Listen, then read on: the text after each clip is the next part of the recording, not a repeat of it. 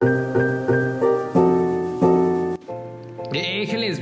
su podcast favorito, El Aeropuerto de las Ideas Logochonas. El día de hoy les tenemos preparado un episodio muy especial donde tenemos unos magníficos invitados que nos acompañarán en esta transmisión.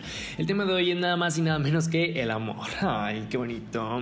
Abordaremos varios temas relacionados con esto, pero no te despegues, sabes que no somos el típico podcast aburrido. o eso creemos. Nuestra primera invitada, la reconocida escritora Dana Soto, apenas con 21 años y ganadora de uno de los premios más importantes de nuestro país. Bienvenida al podcast, ¿cómo estás? Hola, mucho gusto, muchas gracias por invitarme y pues estoy un poquito nerviosa, pero pues feliz de estar aquí. Feliz, no te preocupes, todo tranquilo, ¿eh? vamos a hablar un poquito del amor, de, de qué tiene que ver con la persona. Este, tenía planeado que nos contaras uno de tus cuentos, pero dije, no, yo quiero conocer más a fondo a este importante personaje. Este, entonces voy a empezar eh, haciéndote una pregunta. Ok, Danita, ¿alguna vez has experimentado el amor. Y no me refiero precisamente con una persona. Eh, platícame. Pues el amor yo creo que se experimenta de muchas maneras, con tu familia, con tus mascotas, con las cosas que te gustan, puedes llegar a amarlas si te gustan demasiado. Entonces yo creo que sí, como personas he experimentado el amor y yo creo que todos lo hemos hecho en alguna vez, alguna vez en nuestra vida. No estoy, ok. Te voy a hacer una pregunta capciosa. ¿Qué preferirías? ¿Ok? Este, vivir toda tu vida sin conocer al amor de tus sueños, este, a tu alma gemela, o conocer a tu alma gemela, pero no lograr tus sueños como persona. O sea, una es, este, conozco el amor de mi vida y hago mi vida con él, pero no cumplo mis sueños. La otra puede ser, cumplo mis sueños, pero sin conocer el amor de mi vida. Pues ay, está muy difícil esa, pero yo creo que cuando te enamoras de una persona, o sea, aunque tienes que preocuparte por ti, también te tienes que preocupar por la otra persona. Entonces, pues, aunque no puedas cumplir tus sueños y tus retos personales, pues puedes crear nuevos sueños y nuevos retos con la otra persona. Entonces, de alguna manera, puedes llegar a cumplir los sueños que te propongas, nada más que ahora con una pareja a tu lado y ya no solo. Ok, ok yendo a eso, ¿crees que nosotros como seres humanos tenemos la necesidad de amar? Yo creo que sí, porque el amor es un valor muy importante en la vida de las personas, nos enseña el compromiso, el respeto, la solidaridad, este, todo, todo lo que de alguna manera también nos enseña a Dios a ayudar al prójimo, a, a tener compromiso social, a apoyar a los demás, todas esas cosas, entonces sí es algo necesario del ser humano, pero que también aprendemos inconscientemente porque conforme vamos creciendo, lo vamos experimentando de diferentes maneras, entonces ya es algo que está implícito en nuestras vidas. Ok, ¿crees que Dios tenga algo que ver en eso? Sí, porque Dios es como un ejemplo de cómo debes amar a las otras personas, cómo debes ayudar a los demás, cómo tienes que ser desinteresado al ayudar a los demás también. Entonces, es, él es el mayor ejemplo de amor que puede haber en la religión católica. Me encantó tu respuesta, Anita. Este, en serio, muchas gracias por tomarte el tiempo de venir a, nuestro podcast y ser parte de los invitados. Ahorita pues pasaremos con la lista, pero en serio me encantaron tus respuestas, me encantó tenerte aquí. Este, muchas gracias otra vez por aceptar la, la invitación. No, hombre, muchas gracias por invitarme y mucho éxito. Bueno, y aquí pasamos una vez con eh, Dana, gran escritora. Ahora pasamos con nuestro segundo invitado, el sexólogo Cristian Teral, mejor conocido como el Dr. Love. Mi doc, ¿cómo se encuentra? ¿Cómo le ha ido? Muy bien, muy bien. ¿Y ustedes cómo están? Aquí también, esa es la actitud, mi doc. Este, pues tenía pensado que habláramos un poquito sobre el hombre y la mujer, no, no sé qué le parezca. Este, ¿se le hace correcto, se le hace adecuado? Digo, porque usted es un pro ya en estos temas. Claro que sí, adelante. Ok, bien. Este, primero hay que conocerlo más a usted. Eh, ¿Qué harías tú si por un día pudieras intercambiar cuerpo con una mujer? Uf, pues el cuerpo, el cuerpo de la mujer tiene, mm, vaya, mucha diversidad en comparación con el del hombre, puesto que nosotros principalmente, inicial hacemos actividades distintas. cada, cada cuerpo requiere, tanto como el hombre y la mujer, tienen sus circunstancias y tienen sus, sus, puntos de apoyo. Pero, pues lo que más me gustaría ver a mí en el cuerpo de una mujer, yo estando en uno, sería ver qué es lo que una mujer necesita, pues para mantenerse bien, como lo puede estar al nivel de un hombre. Ok, ok. Una vez dicho esto, este, le preguntaría, eh, ¿podemos decir pues que, el- que el- para ti el hombre y la mujer son una especie de complemento? Sí, el hombre y la mujer son, son un complemento, de hecho es muy importante. Sin uno no se puede llevar a cabo una serie de eventos naturales, tan- desde naturales hasta laborales, se podría decir. Otra pregunta así capciosa.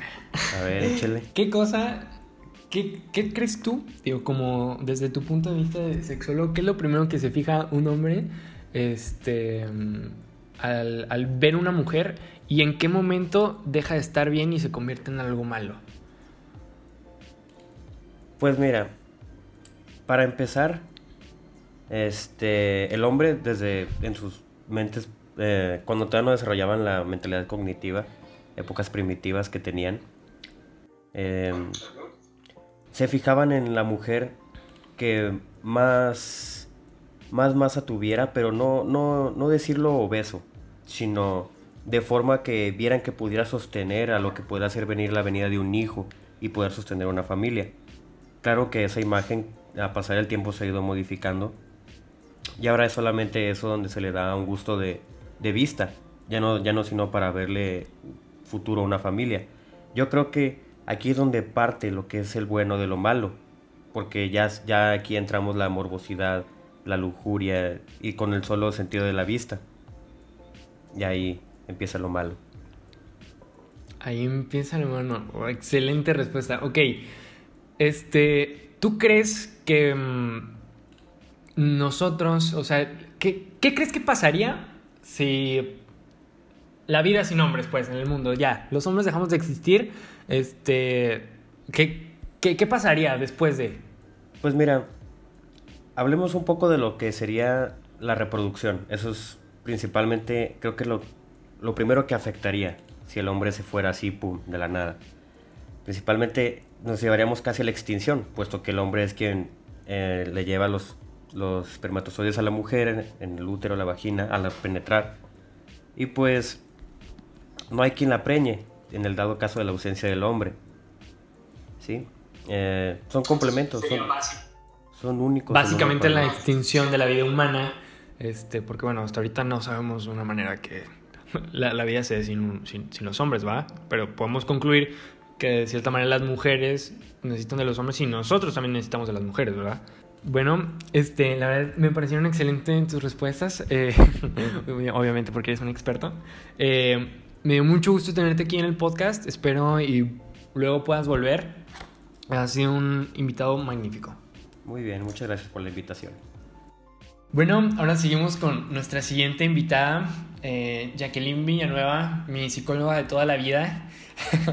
este, una persona muy importante para mí, eh, ampliamente reconocida por todos sus estudios acerca de la mente humana. ¿Cómo te encuentras el día de hoy, Jacqueline? Muy bien, ¿y tú? Gracias por tu invitación. Ah, un gusto tener invitados como, como tú. Este, si te da agua, ahí hay botellitas, ¿eh? Muchísimas gracias. Este, mira, ¿qué te parece? Eh, la dinámica es la siguiente, te voy a hacer una serie de preguntas, tú me contestes y pues de ahí lo que fluya, ¿va? Excelente. Bien. Primero quiero que me platiques acerca de eh, um, en qué momentos eh, tú como persona te puedes dar cuenta que estás siendo manipulada por otra persona. Por ejemplo, si tienes un novio, una pareja, porque digo, supongo que has tenido pacientes, Sí, así es. Este, ¿cómo, qué características notas en, en gente que esté siendo manipulada, abusada? Mira, primero que nada, la persona llega con un sentimiento de culpa al momento de que sufre una manipulación por su pareja, debido a que esta persona pues le hace creer que todo para él es culpa y este lo manipula de una forma tal que todo lo que pasa en la relación tiene que ser culpa de la persona afectada. como si él como si ella fuera, bueno, él ella fuera la villana de su propia historia, aunque la realidad es completamente distinta. Exactamente. Ok, este, ¿qué opinas tú de los noviazgos este, en, en, adolescentes, no? Porque cada vez está más de moda que desde más chiquitos empiezan a tener novias y ahorita en esta generación cada vez se lo toman más en serio. ¿Qué opinas tú de eso?